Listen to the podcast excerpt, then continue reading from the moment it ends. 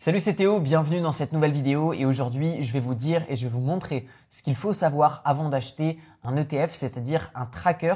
ETF, tracker, cela signifie la même chose, c'est-à-dire que plutôt que d'acheter une action, deux actions ou trois actions, eh bien vous allez acheter un panier d'actions qui tous ensemble va faire que votre risque va être diversifié.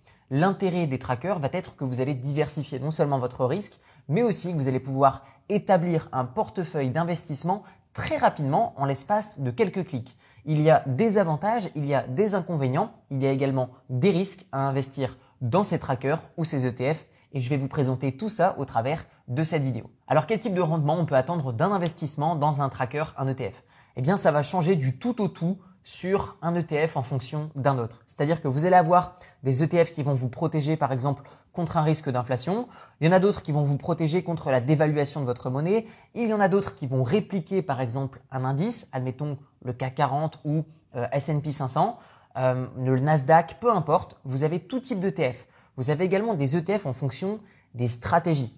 C'est-à-dire que vous allez avoir des ETF, par exemple, qui vont vous permettre de capitaliser, c'est-à-dire que vous allez faire en sorte que tous les dividendes soient réinvestis dans l'ETF en question, ce qui va faire que vous n'allez pas toucher de dividendes, mais le portefeuille va prendre beaucoup de valeur, ou en tout cas plus qu'un autre portefeuille avec des ETF dans lequel on va avoir une stratégie plus de distribution, c'est-à-dire de reversement de dividendes. Admettons que plutôt que d'acheter 50 actions qui vont me reverser des dividendes et regarder le calendrier euh, de versement des dividendes pour être sûr de toucher des dividendes tous les mois, eh bien, ce que je vais pouvoir faire, c'est acheter un ETF avec une stratégie de distribution des bénéfices, c'est-à-dire de dividendes, et du coup, j'achète et je reçois des dividendes tous les mois, tous les semestres, tous les trimestres ou tous les ans en fonction de la stratégie de l'ETF. Alors, où va réellement votre argent lorsque vous achetez un tracker, lorsque vous investissez dans un ETF ou un tracker?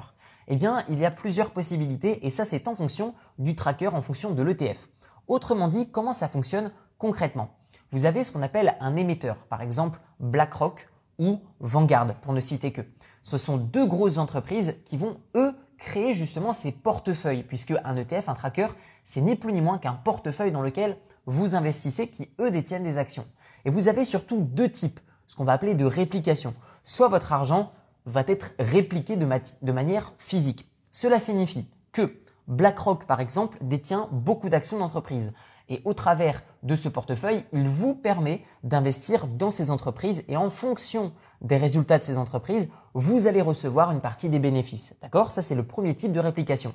C'est ce qui s'appelle la réplication physique. Votre argent va réellement être investi dans les actions euh, qui sont contenues par ce portefeuille.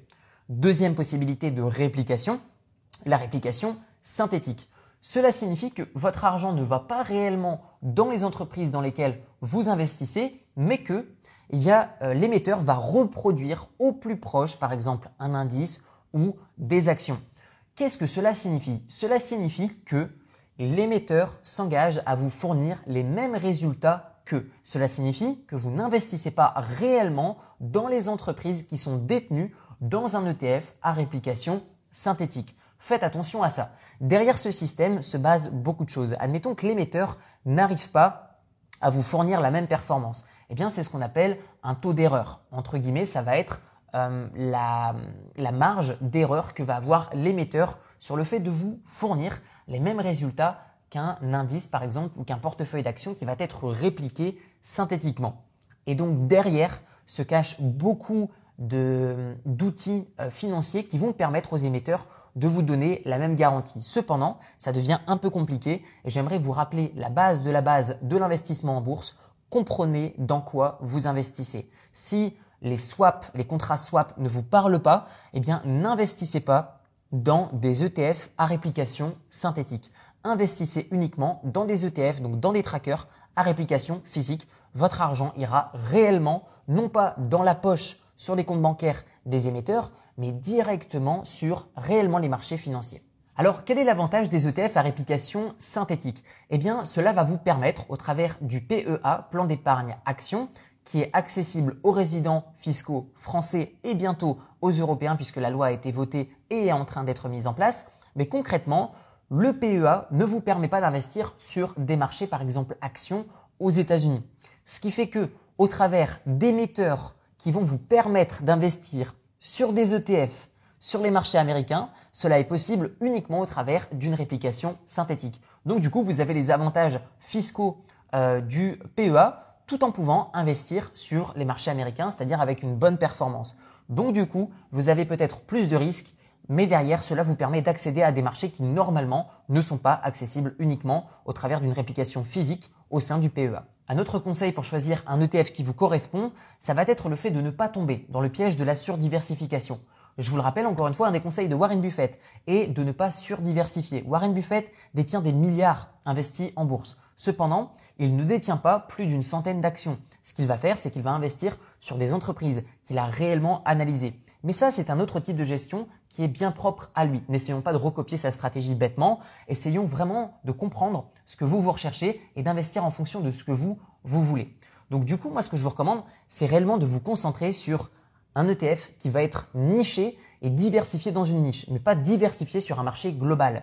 Puisque retenez encore une fois que surdiversification égale réduction de la rentabilité. Ce n'est pas tout le temps vrai, mais la plupart du temps, c'est le cas. Et enfin, je dirais que vous devez faire attention aux trackers dits exotiques. Ça va être des trackers qui vont vous permettre d'avoir certes une bonne rentabilité sur le papier, mais faites attention au risque de liquidité. Cela signifie que dans une stratégie de distribution, c'est-à-dire que vous souhaitez vivre de, vos investissements, dans ce cas-là, pourquoi pas Puisque vous allez investir dessus et vous allez toucher euh, des revenus tout le temps, tout le temps, tout le temps, euh, tant que vous conservez cet ETF. Cependant, le jour où vous souhaitez le vendre, eh bien, il y a deux risques. Un, déjà, il est possible qu'il y ait eu une perte de valeur sur cet ETF qui est exotique, ce qui peut être le cas. Et deuxième point, deuxième risque, ça va être le risque de liquidité. Si ça se trouve, comme ça a perdu de la valeur, certes la rentabilité a peut-être augmenté puisque à dividende égal, si la valeur baisse, cela signifie que vous avez plus de revenus pour finalement un coût d'achat de l'ETF moins cher. Donc pourquoi pas? Cependant, faites attention à ce que la liquidité soit toujours au rendez-vous